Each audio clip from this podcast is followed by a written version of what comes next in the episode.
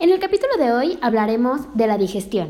La digestión es una serie de cambios físicos y químicos mediante los cuales los alimentos que se ingieren se dividen como preparación para ser absorbidos por el tracto intestinal y pasar al torrente sanguíneo. Estos cambios tienen lugar en el tracto gastrointestinal, que incluyen la boca, el esófago, el estómago, el intestino delgado e el intestino grueso. A los materiales activos en los jugos digestivos que causan la división química de los alimentos se les denomina enzimas. La acción enzimática se origina en cinco áreas del cuerpo, las glándulas salivales, el estómago, el páncreas, el hígado y las paredes del intestino delgado. Los tres tipos de nutrientes que proporcionan energía, en estos casos son carbohidratos, grasas y proteínas, son dependientes de las enzimas, que los separan en componentes básicos que el cuerpo absorbe más tarde para su uso. La digestión empieza realmente cuando la masticación divide grandes trozos de comida en piezas más pequeñas. Las glándulas salivales contienen agua, sales y enzimas que humedecen los alimentos para después tragarlos y los preparan para la digestión. La saliva también protege la superficie de los dientes y la capa interna de la boca, el esófago y el estómago, de moléculas que podrían dañarlos.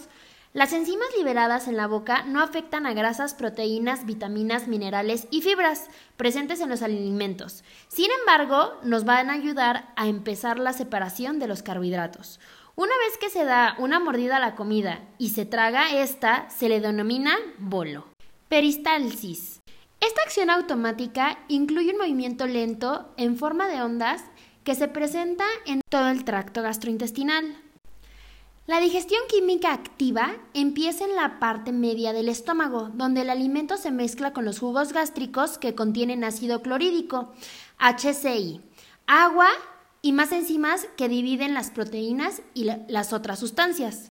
Es aquí donde los ácidos estomacales matan las bacterias que ingresan al cuerpo junto con la comida. Los aminoácidos de la amilasa son entonces absorbidos en otras proteínas corporales. El principal logro digestivo del estómago es el inicio de la separación de las proteínas. Esto sucede mediante las enzimas pepsina y el propio ácido estomacal. Después de una o cuatro horas, dependiendo de los alimentos ingeridos, la peristalsis empuja el bolo que ahora se encuentra en forma líquida, se le llama quimo, fuera del estómago mediante el esfínter pilórico hacia el intestino delgado. Para este momento ha empezado la digestión de los tres nutrientes que proporcionan energía y dejan el estómago en el siguiente orden. Carbohidratos, proteínas y grasas, que toman la mayor cantidad del tiempo en dividirse. Cuando el quimo está en el intestino delgado, el páncreas segrega sus jugos digestivos. La bilis producida por el hígado y almacenada en la vesícula biliar se secreta si hay grasas presentes. El jugo pancreático, que ingresa por el conducto biliar, común contiene enzimas que continúan la división de las proteínas y los carbohidratos. También contiene bicarbonato de sodio, el cual neutraliza el quimo. Después de la absorción de los nutrientes disponibles, los productos no digeridos restantes ingresan en el intestino grueso por medio de la válvula ilíaca, otro esfínter. Aquí se regresan enzimas no digestivas, pero las bacterias presentes en el intestino grueso producen vitamina K, que también se absorbe en esta sección del intestino. El residuo que entra al intestino grueso incluye algunas fibras que no son absorbidas, pero que continúan hacia el colon, proporcionando una masa semisólida que ayuda a estimular los músculos para realizar eficientemente la peristálisis.